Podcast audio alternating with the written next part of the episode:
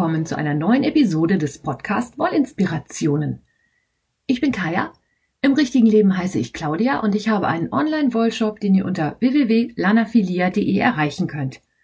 Herzlich willkommen. Ich freue mich, dass ihr heute dabei seid. Heute habe ich eine etwas ungewöhnliche Folge. Es geht nämlich mal ausnahmsweise ums Häkeln. Ich habe ein paar Tipps für euch, was in der nächsten Zeit in der Handarbeitsszene so angesagt ist, was für Aktionen und ähnliches läuft.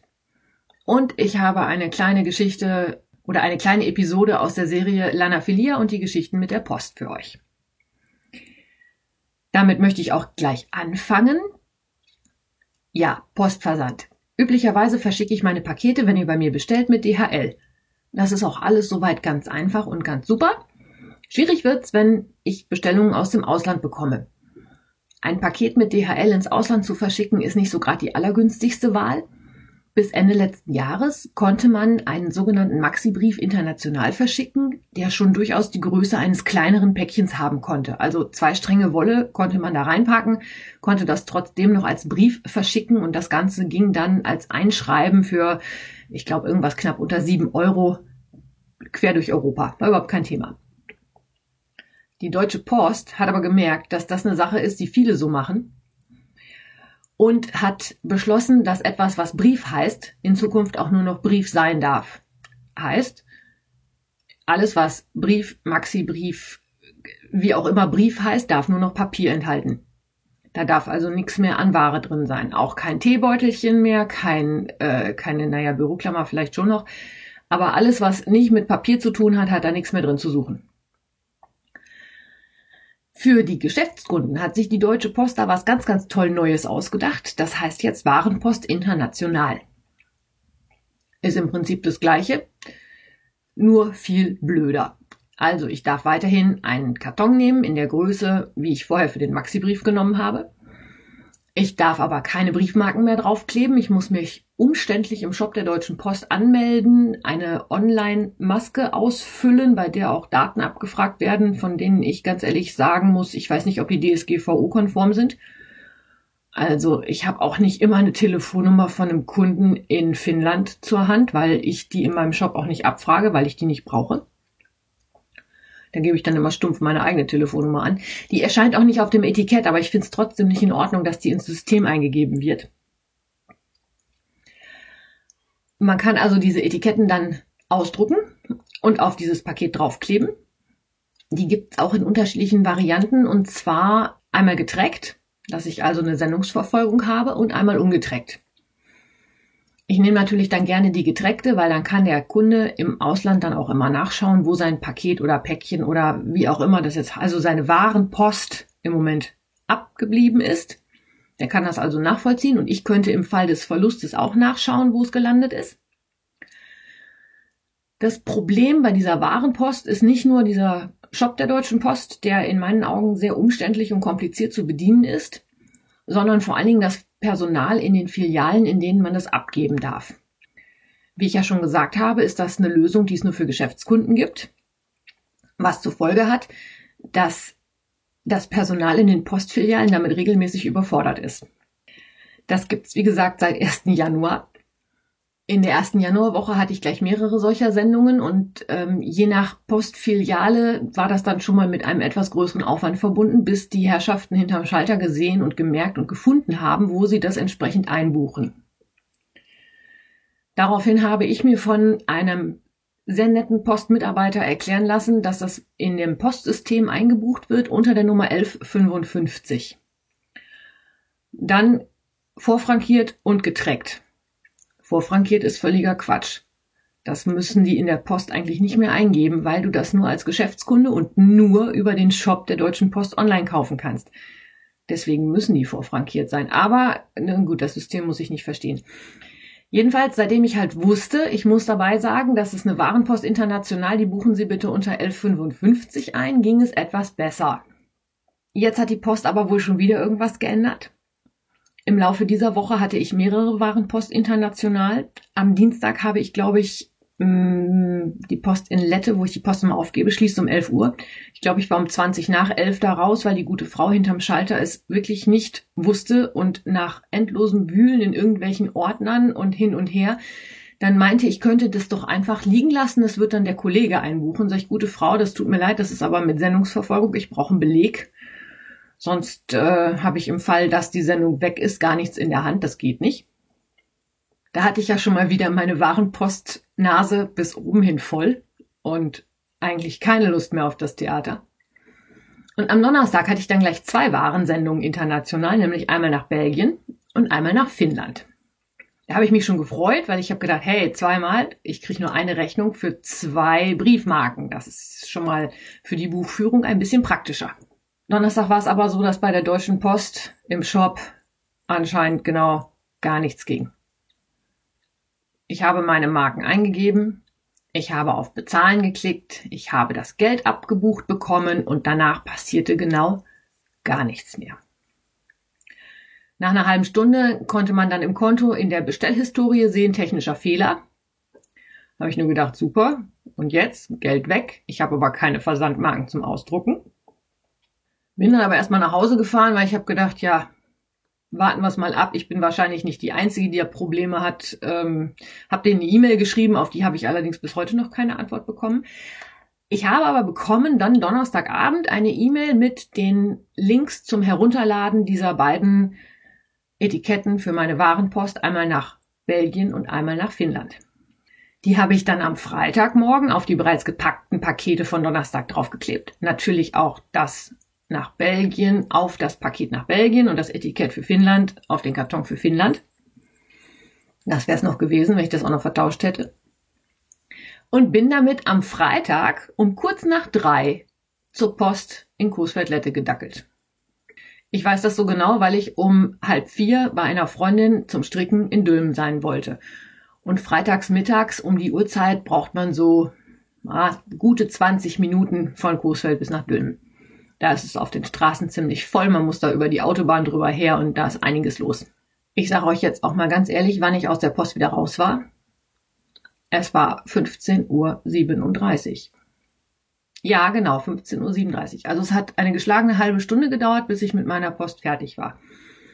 Ich kam da schon rein. Hm, da waren fünf oder sechs Leute vor mir. Der Herr, der gerade bedient wurde, hatte einen sehr, sehr großen Karton. Und zwar war der vom Format her hüfthoch, ungefähr zwei Meter breit und ungefähr 20 Zentimeter tief. Sperrgut, Übergewicht, keine Adressierung drauf, gar nichts das war schon eine große Aktion, bis sie das am Schalter in aller Ruhe hingekriegt hatten. Die Schlange hinter mir wurde lang und länger. Die Post in Lette ist auch ähm, gefühlt ungefähr zehn Quadratmeter groß. Die Leute standen schon draußen. Die ersten sind dann auch schon irgendwann wieder gegangen. Aber ich wollte ja nun endlich meine Warenpost loswerden, die ich ja eigentlich schon am Donnerstag hätte abschicken wollen. Der mit seinem Riesenpaket mit Sperrgut und Einschreiben war dann irgendwann fertig. Der Herr am Schalter musste dann auch noch rumkommen und überall Etiketten draufkleben und äh, Barcodes einscannen und hast du nicht gesehen? Die nächsten Kunden gingen dann relativ zügig voreinander. Das, was dann wieder gedauert hat, war die Dame vor mir, die ein Einschreiben hatte, was sie abholen musste, dann aber erst nochmal ewig nach ihrem Ausweis kramen musste. Und das Paket, was sie abholen wollte, war irgendwie auch nicht auffindbar. Also es war wirklich Chaos pur am Freitag. Und dann stehe ich da mit meiner Warenpost und einer Retoure, die ich abgeben musste. Die Retoure war schnell erledigt und dann sage ich so, und das ist zweimal Warenpost international. Der gute Herr hinterm Schalter guckte mich an wie eine Kuh, wenn's blitzt. Da sage ich, ja, das müssen Sie unter 11,55 einbuchen. Er guckt noch mehr, wie es blitzt. Ich habe schon gedacht, ist gut, lass mich mal gerade an den Rechner ran, wahrscheinlich kann ich das schneller als du. Lange Rede, kurzer Sinn. Er fing also dann an, in seinem System rumzuhacken. Ähm, 1155 auswählen, vorfrankiert, ja. Mit Sendungsverfolgungsnummer, ja. Empfängerland, Belgien, soweit alles richtig. Und dann ist es so, dass dann ähm, über den Scanner die Sendungsnummer eingescannt werden muss. damit die Sendungsnummer auch im System drin ist, dass das eingeliefert ist. Und da kam dann der GAU. Der gute Herr nimmt seinen Scanner, scannt den Balkencode auf dem Paket drauf und bekommt die Meldung, Sendungsnummer passt nicht zum Produkt. Gut, kann passieren. Manchmal liest der Scanner nicht richtig, irgendwas ist falsch eingeschaltet, der hat irgendwie einen Schluck auf, keine Ahnung. Er hat es jedenfalls nochmal versucht, nein, funktionierte immer noch nicht. Auch die, der Versuch, das über die Tastatur einzugeben, klappte nicht. Das wäre auch alles in dem Sinne gar nicht so schlimm gewesen, wenn nicht der Computer sich in dem Fall an dem Moment vollkommen aufgehängt hat. Aus dieser Maske kann man wohl als Postmensch, als normaler Postmensch nicht wieder raus. Wenn du da einmal drin bist, ist das wie ein Locked Room, du kommst nicht wieder raus. Es ging nicht mit Escape, mit gar nichts. Hinter mir die Schlange wurde übrigens immer noch lang und länger. Die ersten Menschen gingen. Zwischendurch kam der Herr mit seinem Sperrgutpaket übrigens wieder an hatte einen Fahrradsattel in der Hand und meinte, er müsste diesen Fahrradsattel bitte noch in das Paket packen, weil der muss da ja auch noch rein. Ihr könnt euch vorstellen, was das für ein äh, Durcheinander auf einer 10 Quadratmeter Postfiliale ist. Der Schalterbeamte war inzwischen so weit, dass er die Hotline angerufen hat. Freitagnachmittag übrigens, kurz vor halb vier, soweit waren wir inzwischen schon. Die Hotline konnte ihm aber relativ gut helfen. Das Problem ist nur, dass es wohl anscheinend sehr, sehr lange dauert, dieses System bei der Post A gesichert runterzufahren und B dann wieder so hochzufahren, dass er auch wieder damit arbeiten konnte. Das dauerte also. Der Herr mit seinem Fahrradsattel war inzwischen wieder von dannen gezogen. Dafür kam aber dann der Bote von DHL, der die Pakete aus der Filiale dann abholte und zum Paketzentrum bringt. Der wuselte dann also auch noch durch diese zehn Quadratmeter durch. Mein Postbeamter Schaltermensch stand immer noch da und hing in der Schleife, weil der Computer rauf und runter fahren musste. Gleichzeitig war dann nochmal eine Dame da, die sehr entrüstet war, weil der Postbote ihr Paket nicht bei ihr zu Hause abgestellt hatte, sondern ihr nur eine Benachrichtigungskarte in den Briefkasten geworfen hätte. Und äh, sie könnte das doch heute schon abholen. Nein, das geht nicht, das ist noch auf dem Wagen. Ja, aber sie würde doch morgen in den Urlaub fahren. Nein, könnte sie ruhig machen, dann müsste halt morgen früh vorher um 10 Uhr kommen. Nein, das würde nicht klappen. Die hatte also einen Zwergenaufstand geprobt, ähm, weil sie ihr Paket nicht gekriegt hat, aber da konnte der Mensch am Schalter auch nicht wirklich was für. Aber die Hotline der Deutschen Post hat es dann geschafft, meinen Schaltermenschen durch die Menüs durchzuführen und Wunder über Wunder, also nach einer halben Stunde hatten wir es dann geschafft. Wir hatten ein L55er Paket nach Belgien eingebucht. Und nein, das nach Finnland hat anstandslos dann funktioniert. Es ging ohne Probleme und ich war glücklich. Das, also diese beiden Warenpostsendungen haben mich Nerven gekostet. Andererseits muss ich sagen, gab es dann natürlich auch was für den Podcast zu erzählen. Ich möchte auch jetzt eine Lanze für den Menschen am Schalter brechen. Der hat sich wirklich sehr, sehr viel Mühe gegeben. Da habe ich also auch schon andere erlebt. Es gibt bei diesen Postfilialen Menschen, die kennen sich aus. Und es gibt Menschen, die kennen sich nicht aus. Und wenn die sich nicht auskennen, dann müssen die sich halt irgendwie zu helfen wissen. Unter der Woche die Dame fing dann halt an, in irgendwelchen Ordnern rumzukramen. Jetzt gestern, der hat halt angefangen zu telefonieren, aber im Großen und Ganzen werde ich meine Warenpost dann wohl schon los. Man muss halt manchmal ein bisschen Zeit und Geduld mitbringen. So viel also zu ähm, Deutsche Post, Warenpost international. Ich hoffe, dass sie dann auch gut in den nächsten Tagen in Belgien und in Finnland ankommen. So, so lange wollte ich mich damit eigentlich gar nicht aufhalten, weil mein heutiges Thema ist nämlich der Haken. Ja, ich hänge am Haken. Wie der Fisch an der Angel. Ich habe mich völlig aus meiner Komfortzone herausbegeben und was ganz, ganz, ganz Verrücktes angefangen. Mir schwirrt ja immer noch dieses Projekt einer Restedecke durch den Kopf, weil ich ja dadurch, dass ich den Nightshift gestrickt habe, nicht wirklich was von meiner Sockenwolle verbraucht habe. Es ist ja immer noch reichlich Rest da. Und ich irgendwann Anfang der Woche habe ich dann gedacht, jetzt guckst du mal, du könntest ja vielleicht doch noch mal überlegen, ob du nicht doch mal irgendwie so eine Decke aus irgendwelchen Resten machst. Und dann fielen mir diese Decken mit diesen Granny Squares ein. Das sind so Häkeldecken mit so quadratischen Patches, die nachher aneinander gehäkelt werden, womit man eine Decke machen kann.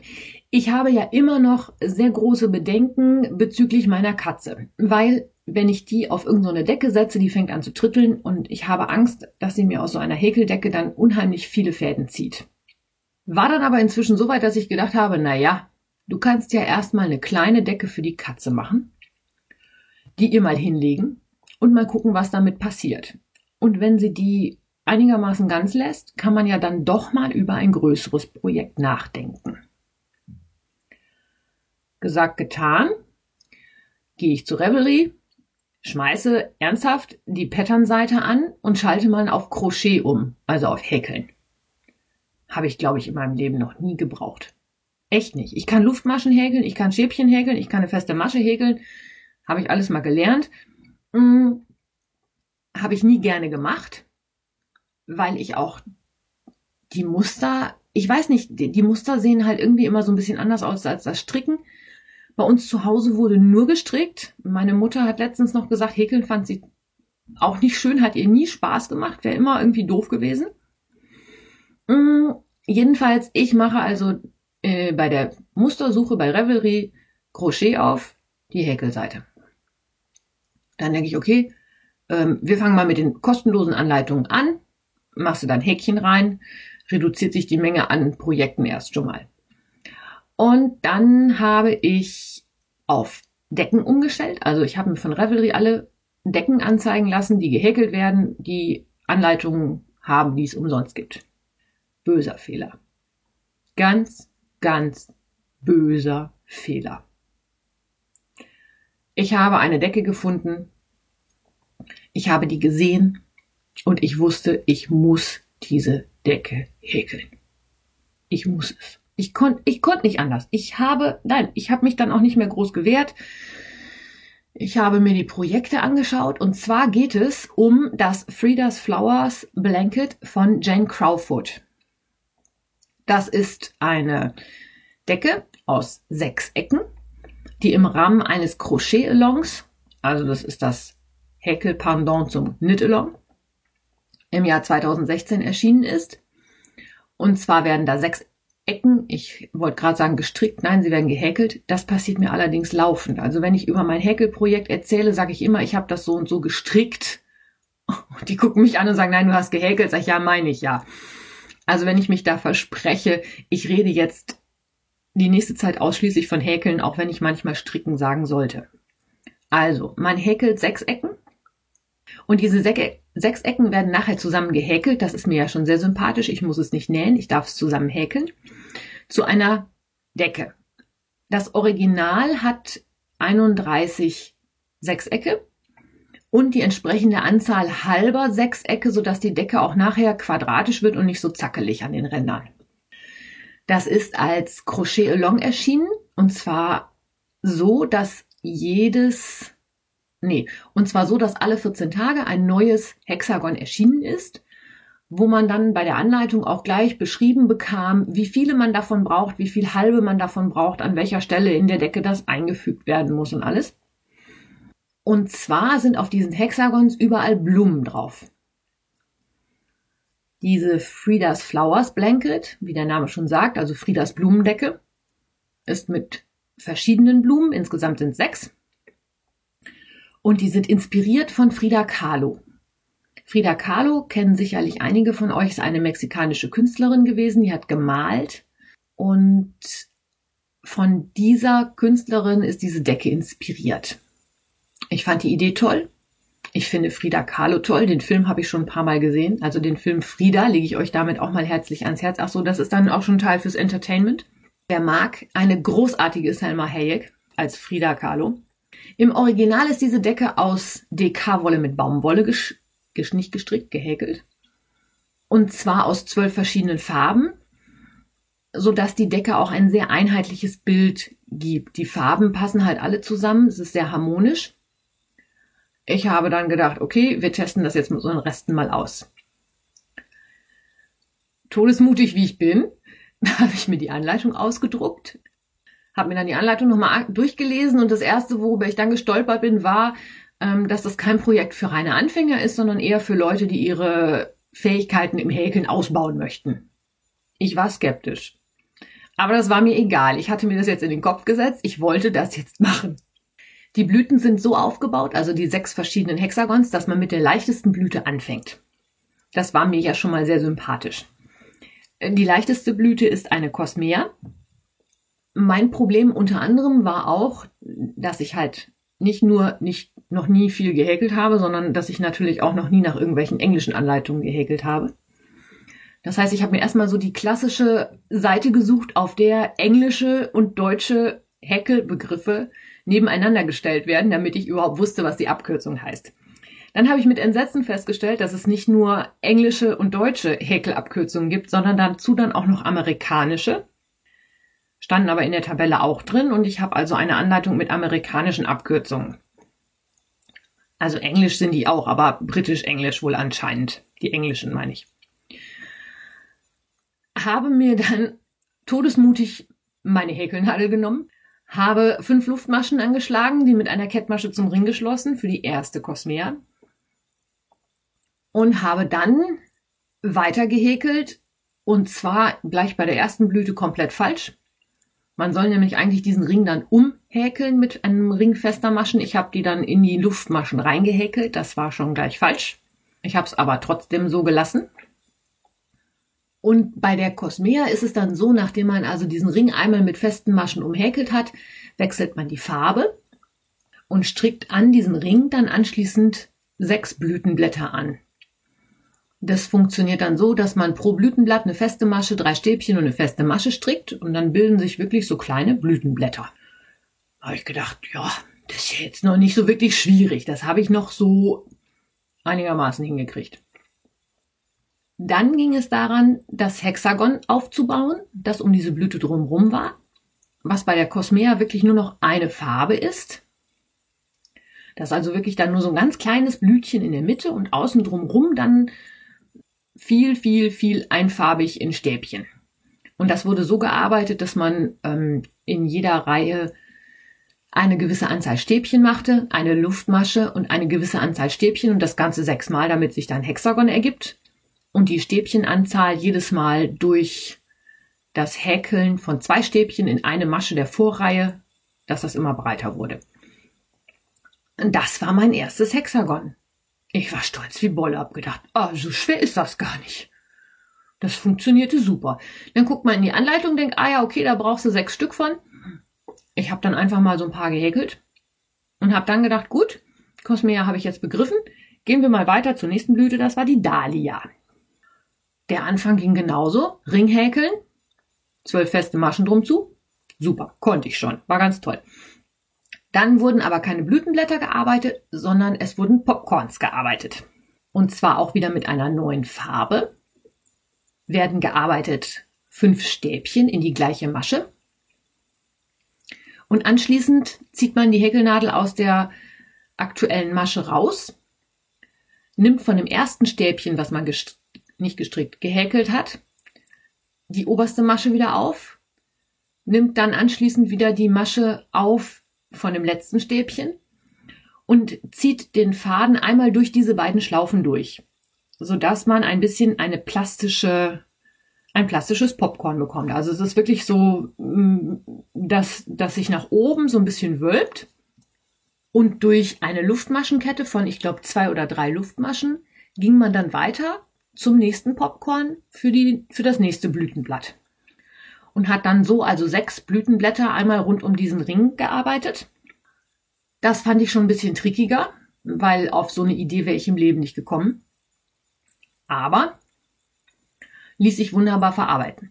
Hat also auch geklappt. Ich habe da zwischenzeitlich auch ähm, die Anleitung genau studiert, die englischen Strickbegriffe hin und her übersetzt. Ich habe auch ein bisschen geribbelt. Das hat auch nicht auf Anhieb geklappt sei es wie es sei, hat dann auch funktioniert. Schwieriger wurde es dann, als ich dann für die Dahlia den Hintergrund arbeiten wollte. Da ist es nämlich so, dass dieses Sechsagon, äh, Sechsagon, Hexagon aus Blütenblättern besteht, die nach oben hin sich verjüngen und dazwischen bildet sich so ein Gitter aus Luftmaschen, wie sich dann herausstellte.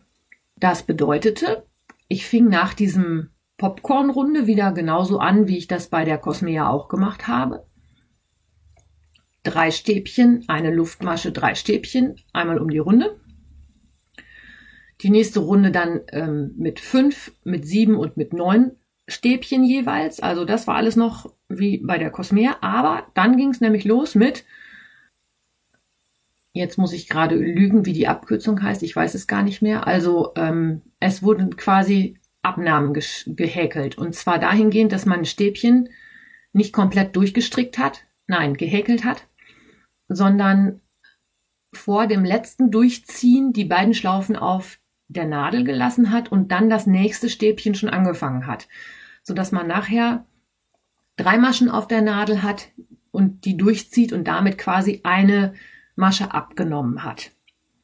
Dadurch, dass man das rechts und links von den Kanten des Hexagons gemacht hat, bildeten sich so Blütenblätter, die einfach kompakter waren und dazwischen wurde durch so kleine Bögen mit drei Luftmaschen, die dann immer wieder in sich selber reingestochen wurden, ein etwas größeres Gitter geformt, das dann am Ende, wenn mein Hexagon fertig ist, noch einmal komplett umhäkelt wurde, damit man eine schöne glatte Kante bekommt. Also dieses mit dem Abnehmen und halb Doppel, also nee, nicht Doppelstäbchen, sondern Stäbchen zusammenhäkeln, hat mich einige schlaflose Nächte gekostet. Nein, nicht schlaflose Nächte, aber es hat lange gedauert, bis ich das begriffen habe. Ich musste erstmal YouTube befragen, wie das so funktioniert, weil ich außer normalen Stäbchen, glaube ich, bisher noch nie irgendwas gehäkelt habe. Also Stäbchen war so das Schwierigste, was ich kannte. Stäbchen zusammenhäkeln, ähm, wie geht das? Und auch, dass man zum Beispiel Luftmaschenketten macht und diese Luftmaschen auch eigentlich gar nicht wieder benutzt, sondern dann den Anschluss wieder dahingehend macht, dass man diese Luftmaschenkette einfach umhäkelt und nicht in die Luftmaschen reinhäkelt, ist ein Konzept, das habe ich jetzt begriffen, aber das hat auch ein bisschen gedauert. Hat aber Spaß gemacht. Also die Dahlia, da muss ich sagen, habe ich an einer Blüte wirklich einen ganzen Abend gesessen, bis ich das erste Mal richtig gut hingekriegt habe. Aber auch das hat wunderbar funktioniert. Ich habe auch schon mit der dritten Blüte angefangen, aber weil wir jetzt schon bei einer halben Stunde Podcast sind, also noch nicht ganz, aber fast, und ich euch eigentlich auch noch ein bisschen was anderes erzählen möchte, werde ich euch zu den anderen Blüten, die ich da gehäkelt habe, dann beim nächsten Mal was erzählen. Ich möchte mich an dieser Stelle ganz, ganz ausdrücklich bei der lieben Frau Heckel bedanken. Frau Heckel habe ich auf der H&H Cologne dieses Jahr kennengelernt, die mir über Instagram den einen oder anderen Tipp gegeben hat. Der aktuelle Tipp heißt noch Frankfurter Knoten, weil ich mich beschwert habe, dass ich so viele Fäden vernähen muss, kam dann die, An die Bemerkung, ich sollte mal nach Frankfurter Knoten gucken. Da ich die letzten Tage mit Kadir-Party, Stricktreffen und ähnlichem unheimlich viel unterwegs war, bin ich da noch nicht zugekommen, aber ich hoffe dann im Laufe der nächsten Woche.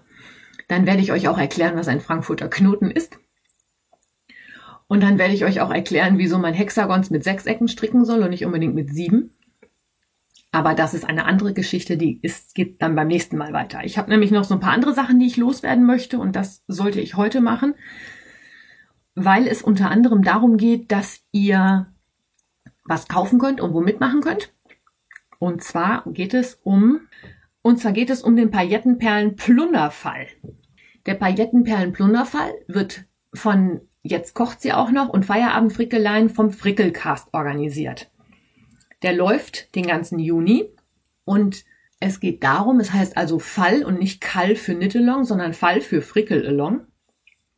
Es geht darum, dass ihr etwas produziert, was mit Pailletten, Perlen oder sonstigen Klützer, wie Frau Feierabendfrickelein sagt, immer produziert wird. Also irgendwas, was blinkt, was glitzert, was verziert ist. Ihr dürft stricken, ihr dürft malen, ihr dürft häkeln, ihr könnt sicherlich auch sticken, plotten. Es ist alles erwünscht. Jeder darf mitmachen. Ihr dürft auch den Hashtag dazu benutzen, den Perlenperlen, Perlen, Paillettenperlenplunderfall, so rum, richtig. Es gibt ganz, ganz viele tolle Gewinne. Ich habe unter anderem auch einen Gewinn gesponsert. Was wird noch nicht verraten? Aber warum ich euch das eigentlich alles erzähle? Zum einen, damit ihr mitmacht. Zum anderen, weil ich noch ein ganz tolles Angebot für euch habe, was ab nächster Woche auch vom Frickelcast promotet werden wird. Und da wollte ich euch die Chance geben, dass ihr als Erste zuschlagen dürft. Und zwar gibt es von Madeline Tosh, die Tosh Merino Light, seit einem guten Jahr mit Glitter. Das ist dann mit einem Silber-Stellina-Faden und mit Hologlitter. Das ist dann mit Gold. Ich habe davon noch so ein paar Bestände bei mir im Shop liegen und habe für den Perlenpailletten-Plunderfall jetzt eine Aktion laufen. Und zwar könnt ihr mit dem Couponcode Frickelalong mit großem F und CK 20% auf diese Stränge bekommen. Das heißt, ihr geht in den Shop, ich verlinke euch das in den Shownotes, sucht euch die Stränge aus, die ihr benutzen möchtet.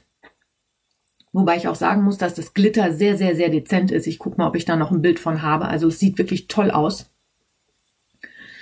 Und wenn ihr dann unter der Be Bestellbearbeitung im Bestellvorgang unter Couponcode Frickelalong eingebt, bekommt ihr automatisch 20% abgezogen. Und weil das nächste Woche schon über den Frickelcast promotet wird, kann es wohl sein, dass äh, die Bestände sich da, naja, ich hoffe mal, dass sie sich reduzieren. Dann machen nämlich viele mit. Aber ich wollte euch das jetzt schon mal erzählen, damit ihr die Chance habt, vor denen, die beim Frickelcast zuhören, schon mal zu gucken, ob da was für euch dabei ist. Ich würde mich freuen, wenn der eine oder andere mitmacht. Ich habe auch schon ein Projekt im Auge. Ich glaube, ich werde die Stulpen, die ich neulich gestrickt habe, nochmal mit einer Glitzerwolle stricken. Das sehen wir dann aber im Juni. Bis dahin springen mich ja vielleicht noch drei andere Projekte an, die mir vielleicht dann doch noch viel besser gefallen. Ich würde mich aber freuen, wenn der eine oder andere Zeit und Lust hat. Und äh, ja, das zum Perlenpailletten-Plunderfall.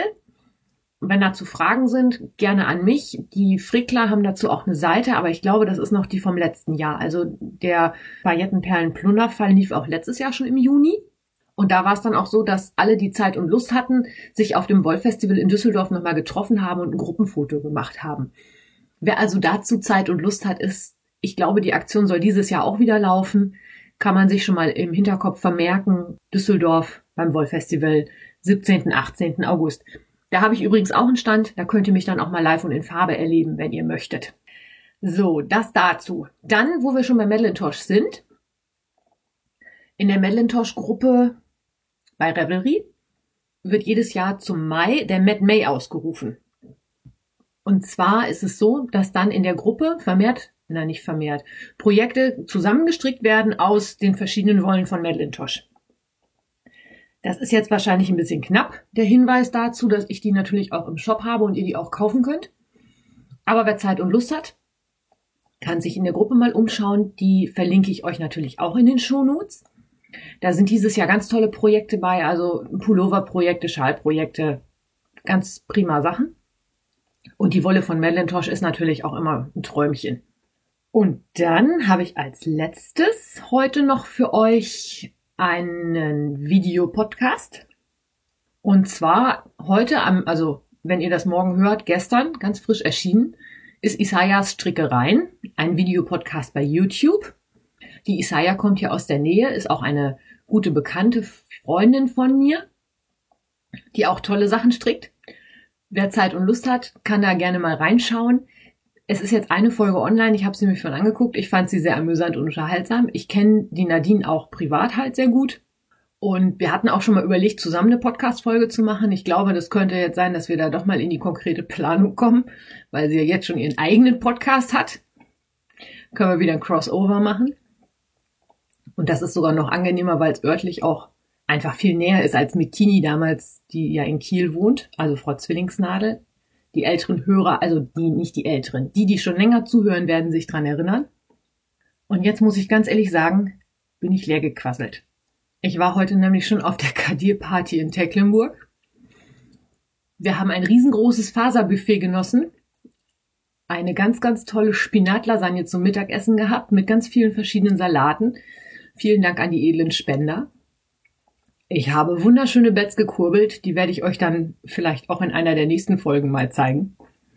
Und wir haben einen ganz tollen Tag gehabt, aber ich bin jetzt echt einfach nur, ich bin gar leer gequasselt. Es ist abends Viertel nach acht. Ich sitze hier noch, um euch für morgen früh dann die Podcast-Folge fertig zu machen. Die muss ich jetzt noch schneiden. Nein, muss ich nicht. Möchte ich jetzt noch, damit ihr die morgen wie gewohnt bei euch im Podcatcher drin habt. Ich sage euch nochmal schnell, wo ihr mich findet. Bei Instagram als Lana Filia und für die Wollinspiration natürlich unter Wollinspiration. Auch bei Facebook, Lana Filia und Wollinspirationen haben beide eine Seite. Bei Reverie gibt es eine Lana Filia Gruppe und da heiße ich auch Lana Filia. Und ja, dann haben wir den Wollinspirationen Blog, den findet ihr unter www.wollinspirationen.de. Ihr erreicht mich in all diesen sozialen Medien über die privaten Mitteilungen und wenn es mal wirklich ganz wichtig ist und nicht untergehen sollte, könnt ihr mir eine E-Mail schreiben. Die geht dann an kaya.wollinspirationen.de. Ich bedanke mich fürs Zuhören. Ich wünsche euch eine tolle Woche. Ich hoffe, die Stricker sind mir nicht zu böse, dass ich heute so viel gehäkelt habe.